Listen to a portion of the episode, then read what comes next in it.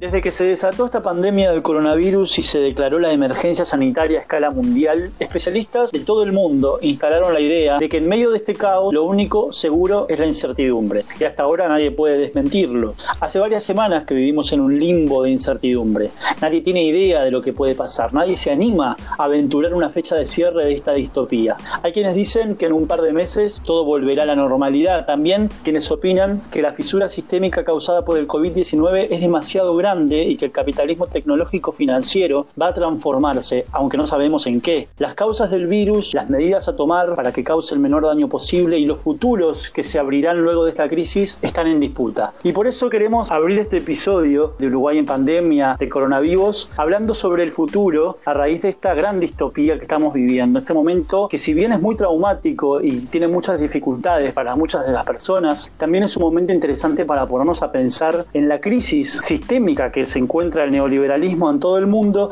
y poder plantearnos algunas alternativas para adelante. Y desde un punto de vista uruguayo, pensando con nuestra propia gente. Si bien nos inspiramos en algunos filósofos y personas que están pensando en el mundo sobre esto, queremos saber qué opinan las personas que estamos acá, en Uruguay. Así que le damos la bienvenida, muchas gracias por estar acá. Hola Flor. Hola Gaby, ¿cómo están todos, todas? Muy bien. Hola Mariana, que también está con nosotros, nosotras. ¿Cómo va? ¿Todo bien? Muy bien. Y hola Nahuel. Buenas, ¿cómo andan?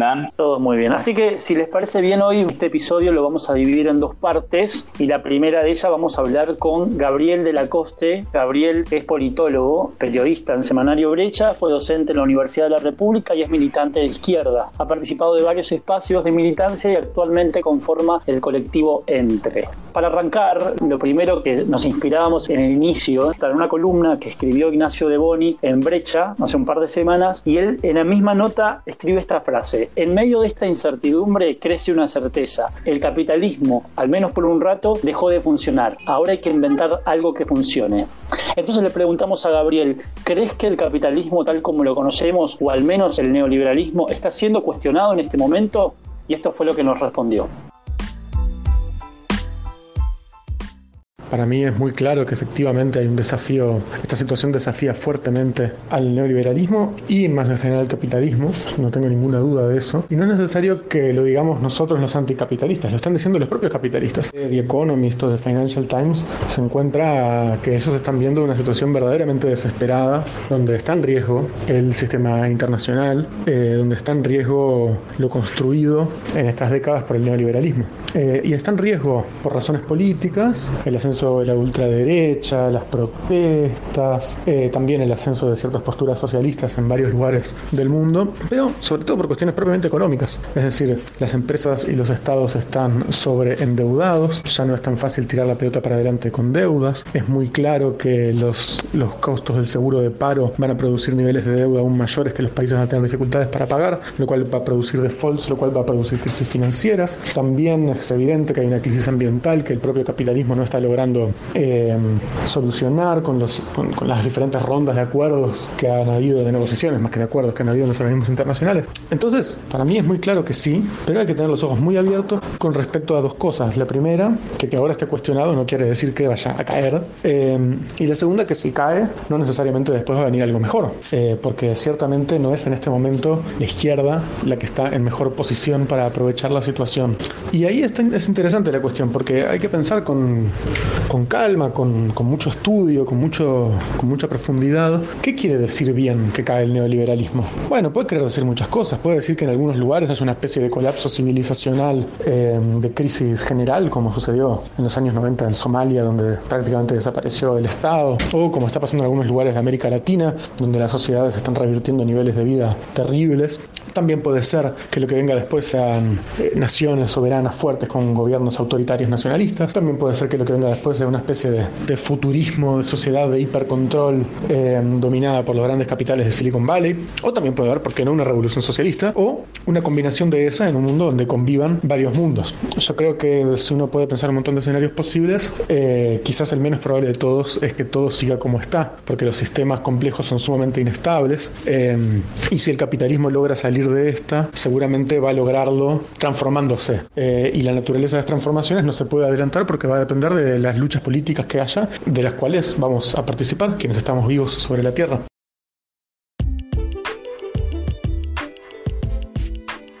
Bueno, las luchas políticas de las que vamos a participar y vamos a ser protagonistas y nos deja, la verdad que muchas preguntas también para seguir haciendo, pero es interesante esto que dice Gabriel con respecto a la cantidad de posibilidades que se empiezan a abrir, pero que claramente el, capitalismo o el neoliberalismo tal como lo conocemos está siendo cuestionado. Capaz que no por todo el mundo, ¿verdad? O sea, no todo el mundo estamos siendo conscientes de lo, de lo que estamos viviendo.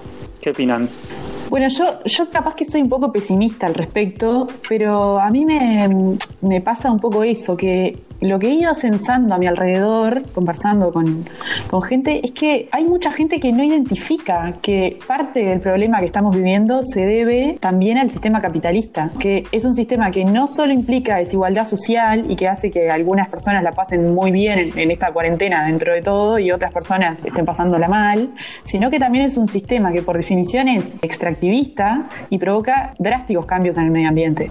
A mí todo esto me hizo guardar a una frase de un cuplé de Los Pasteles, que en realidad es una frase que yo pensaba que era de Zizek, pero no, la busqué y es de Frederick Jameson, que es esa frase que dice, parece más fácil pensar el fin del mundo antes que el fin del capitalismo. Y, y creo que en este momento estamos todos más cerca de lo que pensamos de cómo iba a ser el fin del mundo y puede que sea el fin del capitalismo un poco cuando empezó todo esto, yo, yo decía, con esta crisis o hacemos la revolución o qué estamos esperando. Ya pasaron las semanas y hay algo de que la gente le está costando un poco pensar el fin del capitalismo y yo creo que, que esto le está ayudando a colaborar o a darse cuenta de que este sistema sí no aguanta y que sí tuvo que venir algo parecido al fin del mundo para que eso pase. Y es parecido al fin del mundo, tal cual como decís, Flor, porque el parón que estamos viviendo, el parón industrial, por ejemplo, la revista National Geographic consigna en su última edición de marzo de que el parón provocado por las cuarentenas frente al coronavirus causa estragos en la economía, pero beneficia al medio ambiente. Y se presentan ahí los datos de la caída de dióxido de carbono en los cielos de las principales ciudades del mundo, a las que acostumbramos ver absolutamente contaminadas, y ahí proliferaron en las redes, sobre todo, las fotos de animales ocupando espacios que antes obviamente no, no, no estaban siendo habitados por, por, estos animales, que a veces son autóctonos y a veces no. Entonces le hicimos una consulta directamente también a Gabriel para continuar, de que, qué opinaba sobre el futuro de la causa ambiental, ¿no? si cabría la posibilidad de una conjunción de intereses, al menos más eficiente, más efectiva, entre los movimientos anticapitalistas, de lo que estamos hablando, y los movimientos ecologistas. Y esto fue lo que nos respondió. Efectivamente, yo creo que el marco correcto para pensar eh, la crisis causada por la pandemia de coronavirus es como una crisis ambiental. Su origen son la cría de, animales industrial en China, aparentemente, eh, lo cual habla de cómo la expansión de la frontera agrícola empieza a producir más transmisión de enfermedades entre humanos y animales, eso es algo que está siendo bastante estudiado.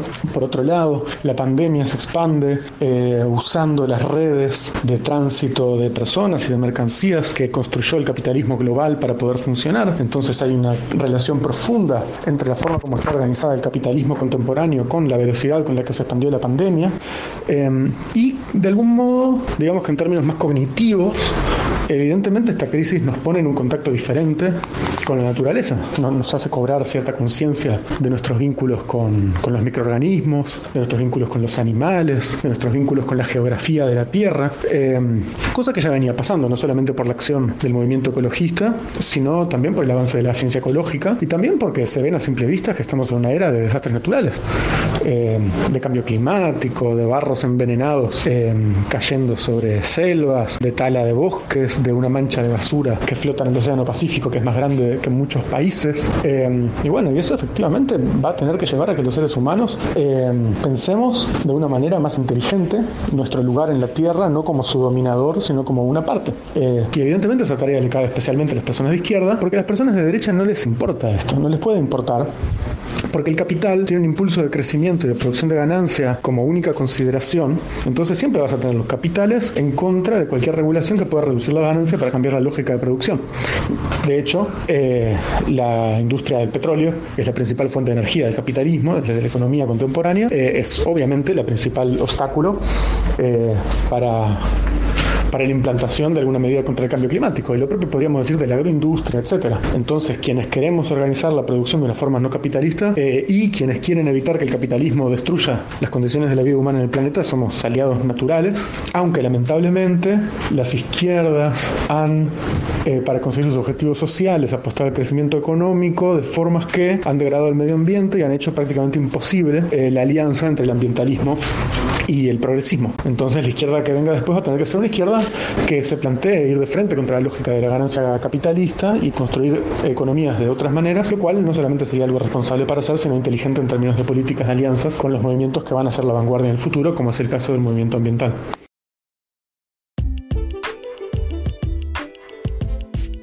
La verdad que muy, muy acertada me pareció la intervención de Gabriel en este tema. Eh, solo tengo una pequeña intervención que es un detalle, capaz que por deformación profesional, respecto a lo que dice del contacto con animales, que entiendo que él está hablando de una manera más general.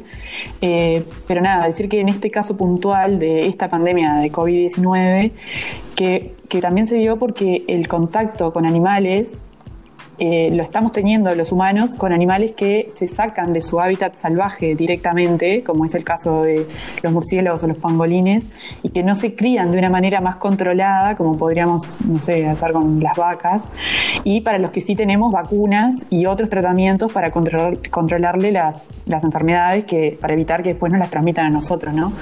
Pero bueno, más que nada es, eh, es eso, el, el capitalismo se basa en la extracción de recursos naturales y de, hecho es lo que decía Gabriel, esta pandemia se dio porque estamos invadiendo espacios e interaccionando con los animales, comercializándolos, sacándolos de su hábitat natural de una manera eh, exacerbada y extractivista. Yo creo sobre este mm, eh, supuesto eh, divorcio entre el movimiento ambiental y el movimiento anticapitalista, yo creo que, que sin duda los anticapitalistas somos personas que, queremos un mundo mejor y un sistema en donde todo funcione y eso viene de la mano con el ambientalismo, pero sí es verdad que ha habido como diferencias. Pero creo que este es el punto en donde el anticapitalismo dice, basta, eh, sin el ambientalismo esto no es posible. Entonces tenemos también que aprovechar para aunar las fuerzas que hasta ahora no estuvieran aunadas eh, e ir en conjunto ese bien mayor para todos, que es un mundo en donde la naturaleza funcione, sea respetada y las personas no seamos explotadas tampoco junto con la naturaleza. Y es interesante eso que decís, Flor, porque bueno, los, los modelos de desarrollo en el mundo vienen discutiéndose hace muchísimos años. Las teorías latinoamericanas de desarrollo han eh, contemplado el bien vivir o el post-desarrollo, como se le llama, que son maneras de generar políticas de desarrollo que tengan eh, la contemplación de la, de la tierra y de los recursos naturales como bien de la humanidad y no como bienes de uso para las generaciones del presente, sino como pensando en la sustentabilidad. Lamentablemente hemos sido bastante poco eh, receptivos con esas teorías y en nuestros propios gobiernos, en los progresismos de Latinoamérica, hemos tenido mucho más políticas extractivas que políticas de desarrollo distintas. Bueno, y ahora continuando con la entrevista con Gabriel, le fuimos a preguntar también sobre el rol del Estado, ¿no? Porque eh, es cierto que estamos siendo testigos también en todo el mundo de múltiples políticas públicas que gobiernos de distinto corte ideológico están llevando adelante para mitigar el impacto de la crisis que ya está instalada por la pandemia en sí, pero sobre todo por la que se viene a posteriori. Y le preguntamos a qué atribuye ese resurgimiento del Estado como protagonista en la respuesta a la crisis y cuáles considera que son los verdaderos objetivos políticos que hay detrás de esas políticas para estos gobernantes que ejecutan eh, el bienestar social ahora y que traen en muchos casos a Keynes de vuelta hacia, la, hacia el presente. Y esto fue lo que nos respondió.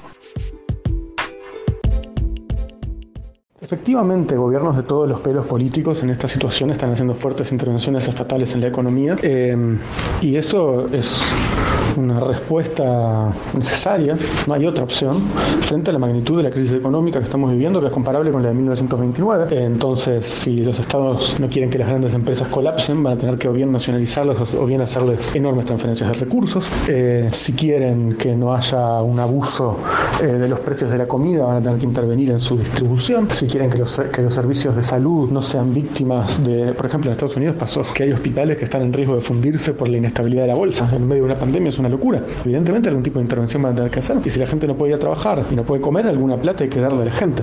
Entonces, no, no, no es una cuestión de ideología, es una cuestión de necesidad. Eh, el keynesianismo, que hay que ver hasta qué punto las políticas que están sucediendo ahora pueden ser tildadas de keynesianas, pero digamos que el keynesianismo es lo que hace la clase capitalista cuando, cuando ve que está en riesgo. Eh, y no hay que confundir el keynesianismo, que es una estrategia del liberalismo para protegerse, con otras estrategias de intervención estatal, por ejemplo, socialdemócratas o eh, nacional populares, que no tienen como objetivo proteger el capitalismo, sino hacer eh, avances populares. El, el efecto puede ser el mismo, pero el impulso es el contrario. Una cosa es hacer concesiones para legitimar un sistema y otra cosa es exigir concesiones desde abajo.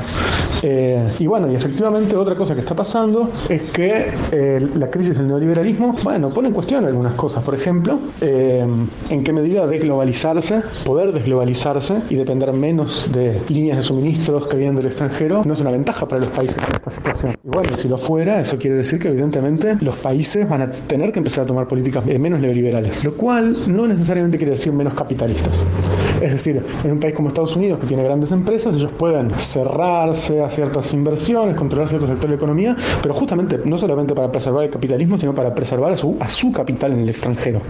Entonces hay que ver, pero en cualquier caso sucede algo interesante ahí, que es que para los socialistas, para quienes somos socialistas, esto va a ser un momento de mucho aprendizaje, porque los estados están haciendo lo que los neoliberales siempre dijeron que no era posible hacer. Y de repente es posible. Es posible que un país central nacionalice industrias, es posible que haya grandes intervenciones políticas en la economía, es posible mandarle un cheque a la gente, eh, etc. Y eso es algo que cuando querramos construir nuestro socialismo vamos a tener como aprendizaje.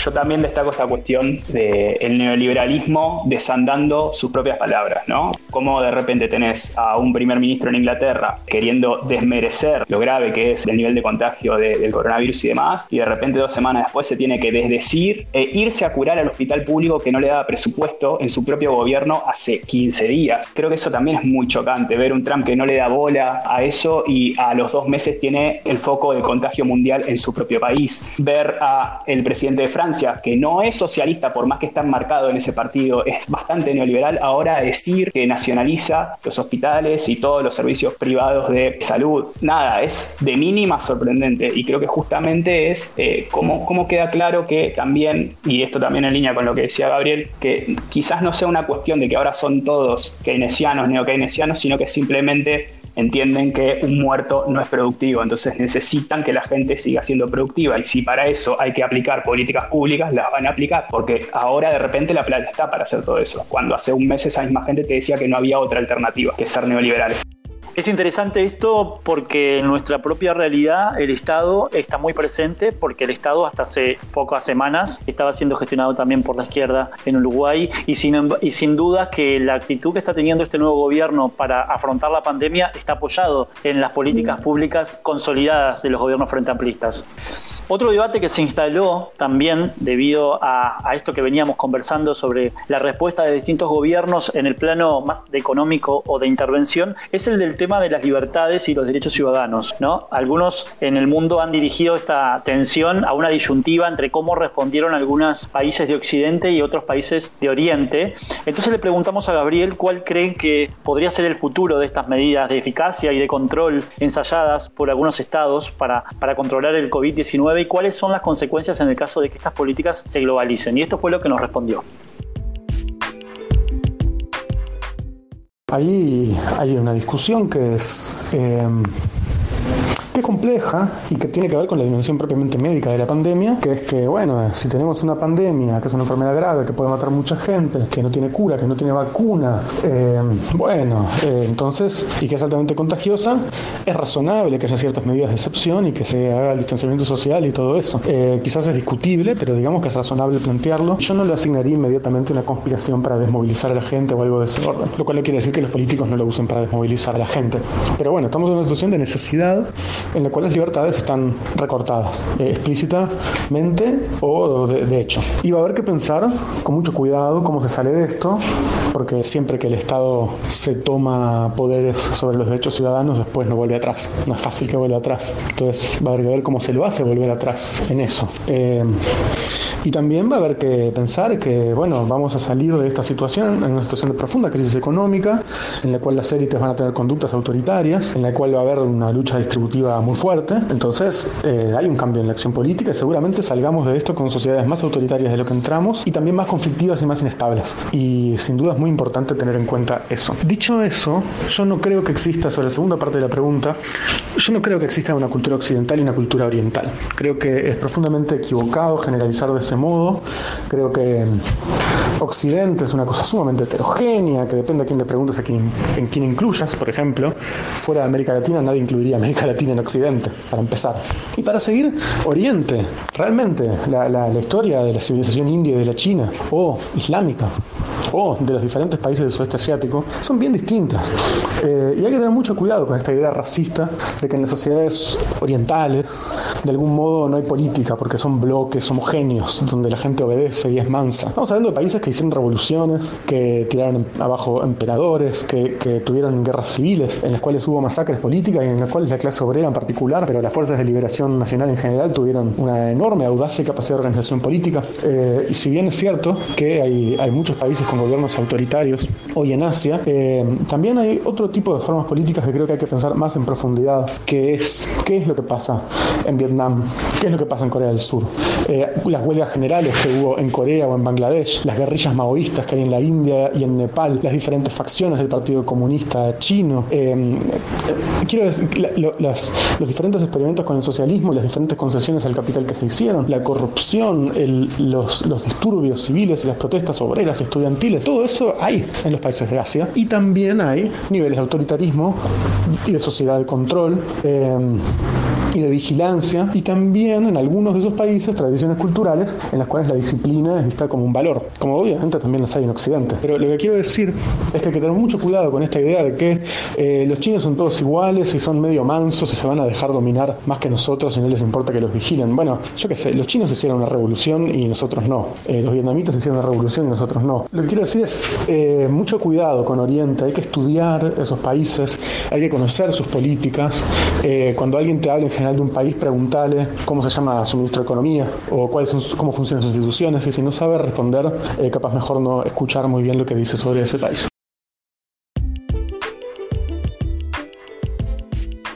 A mí me pasa con esto que dice que lo relaciono mucho a toda la xenofobia, que es como muy, no sé si es muy reciente, creo que, se exacerbó también un poco con el ascenso de los grupos de corte fascista. Siempre colabora a que la xenofobia salga de los cuerpos de las personas y de las mentes que antes la, reprimían un poco más. Y, y, esta cosa, ¿no? De que ahora eh, ves a un chino y te da miedo, eh, ves a un italiano y eh, lo mirás con, odio, o la gente ya estornuda y te miran con cara de...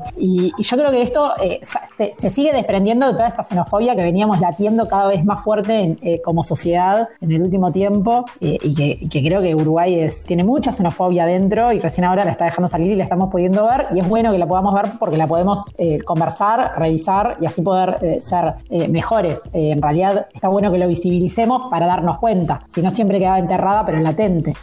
Bueno, de hecho, una resolución que se tomó a nivel eh, científico en la OMS o en como los organismos que, que nombran a, las, a las enfermedades y a los virus fue justamente dejar de ponerle el nombre del lugar donde se originó para evitar justamente eh, episodios de xenofobia, de racismo.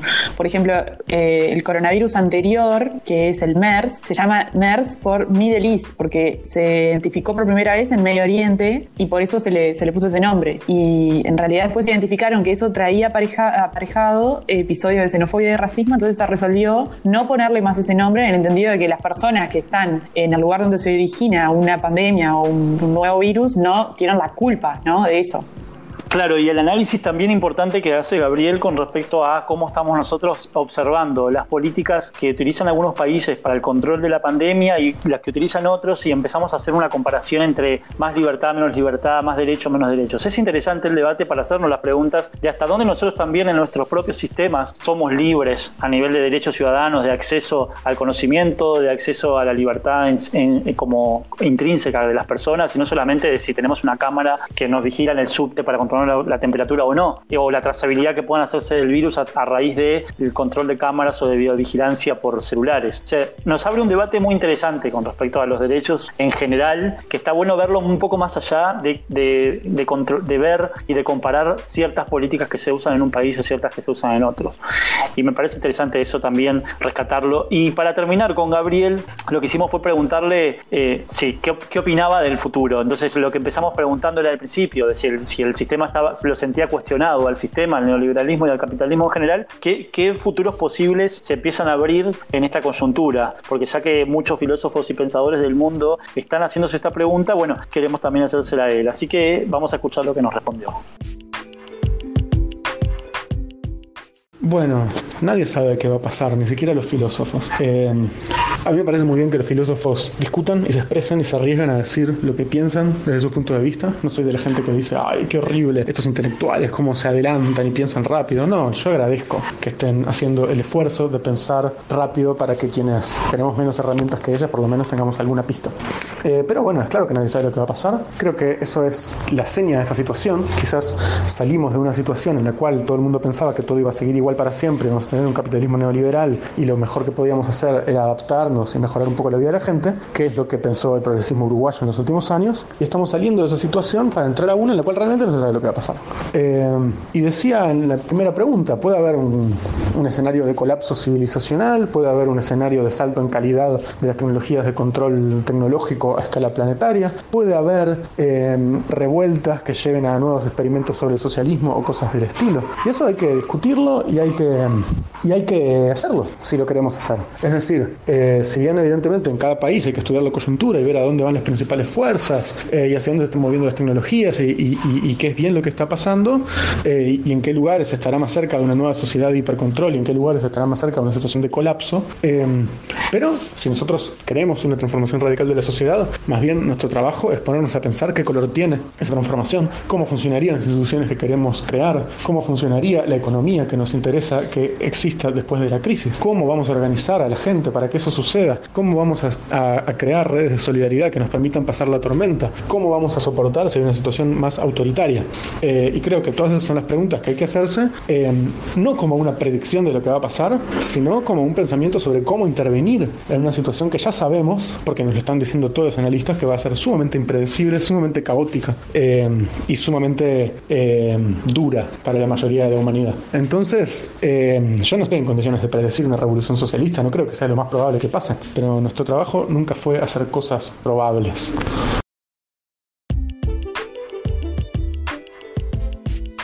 Me resulta interesante esto que dice Gabriel, más que nada en relación a, la cuestión esta de que los filósofos están ahí para decir cosas, intentar adelantarse y equivocarse también, porque es un poco lo que está pasando. Hay filósofos italianos que minimizaron los efectos de la pandemia y después les sucedió lo que sucedió en Italia. Y también hay filósofos que están planteando esta cuestión de, bueno, esto que hablábamos, ¿no? Los refuerzos autoritaristas de, de algunos estados y demás. A mí la reflexión que me despierta es que el neoliberalismo siempre encontró un enemigo para tener la excusa de ser autoritario de una manera justificada. La diferencia ahora está en que ese enemigo es real por primera vez y estamos viendo que ahora la gente está aceptando eso porque efectivamente nota que existe ese enemigo y esto lo digo también hablando de gente de izquierda, me incluyo en ese, en ese grupo, digamos, porque entendemos que estas medidas son necesarias. El tema está que una vez validada esa actitud, incluso por gente de izquierda, ¿qué va a pasar después cuando esto ya no sea un peligro? Y estoy hablando de la nueva normalidad, que ya desde la ciencia están hablando que esto va a durar hasta 2022. Entonces, hasta 2022 vamos a estar con un switch que va a decir, bueno, ahora aislamiento social, ahora no, ahora sí otra vez, ahora no, hasta que se encuentre esa vacuna que estamos esperando para poder volver a la otra normalidad que conocíamos antes de este problema. Entonces, vamos a volver a esa otra normalidad. ¿Qué va a pasar con eso?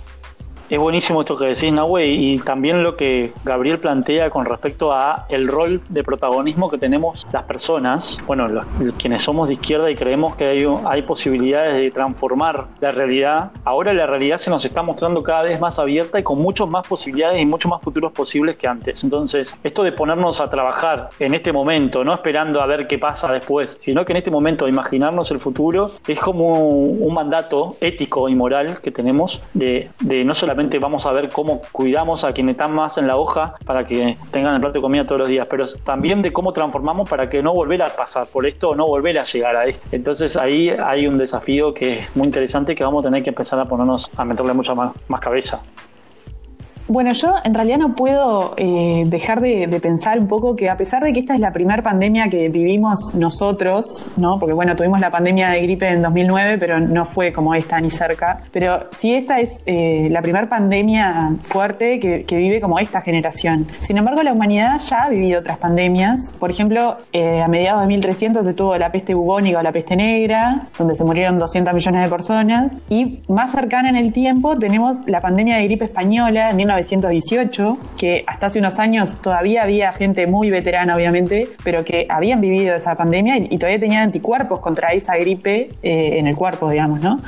Eh, y, y no puedo dejar de preguntarme, bueno, ¿y qué le pasó a la sociedad después de vivir esa pandemia? Y la realidad es que después de la pandemia no vino una sociedad más justa, ¿no? O sea, la, la gripe española fue en 1918 y después de eso, ¿qué vino? Bueno, después de eso se empezó en Europa a gestar el nazismo, después vino la Segunda Guerra Mundial, eh, no sé, me, quedo con eso, ¿no? Después de vivir una gran pandemia donde hubo gente que la pasó muy mal, eh, vino una sociedad que no fue una sociedad más justa, ¿no? O sea, después de eso empezó el, el llamado siglo corto de Hoffman. Agregando a lo que dice Mari, yo creo que esta pandemia tiene el gran diferencial de, que trae a la ciencia como solución, que en, esa época, y hablando con, mis familiares más veteranos, no, ellos no, no, consideraban a la ciencia, a la vacuna, a, un montón de cosas que hoy damos por sentado que, que realmente son herramientas que nos pueden salvar. Eh, ellos pensaban, listo, si te toca, te toca. O habrá sido la peste bubónica, o será la gripe española, será la polio. Hay un montón de enfermedades, la viruela, un montón de enfermedades que te matan y es así. Nosotros hoy no, nos, no, no tenemos esa visión. Tenemos una visión de que, de que te vas a salvar, de que hay un tratamiento, de que si tenés cáncer vas a hacer quimio y ahora nos vamos a encerrar hasta que venga la vacuna. Tenemos una búsqueda de la salvación eh, física, humana, no, no espiritual, solo física, en la ciencia que, creo que no existió en las otras pandemias eh, y además de la mega comunicación que estamos teniendo por sobre todas estas cosas que hace que estemos ya sabiendo lo que pasa en todas partes del mundo, que obviamente que tampoco existía eso. Entonces, eh, también me, quiero quedar un poco con esto de que es el momento de pensarnos. En ese momento, no sé si había una lectura de que, de que iba a cambiar el mundo como ahora, que, que con tanta información nos podemos estar planteando constantemente y ahora cómo va a cambiar y ahora cómo va a cambiar. Pensemos esto en un momento donde recién se estaban empezando a dar, eh, eh, a bajar algunos lineamientos de esto va por acá.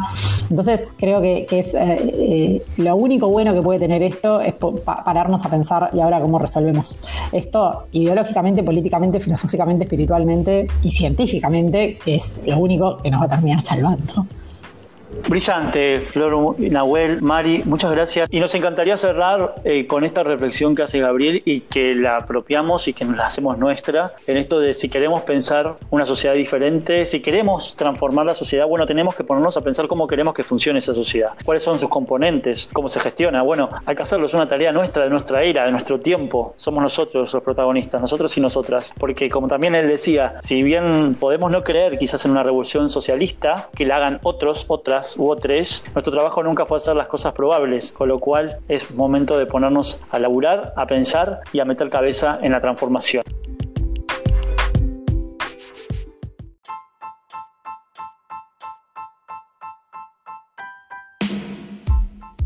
Vamos a terminar esta primera parte. Vamos a continuarla después con Lucía Pitaluga, nuestra siguiente invitada, que en la segunda parte nos va a acompañar con otras preguntas y también le vamos a, preguntar un poco de esto, ¿no? de cómo se viene el futuro.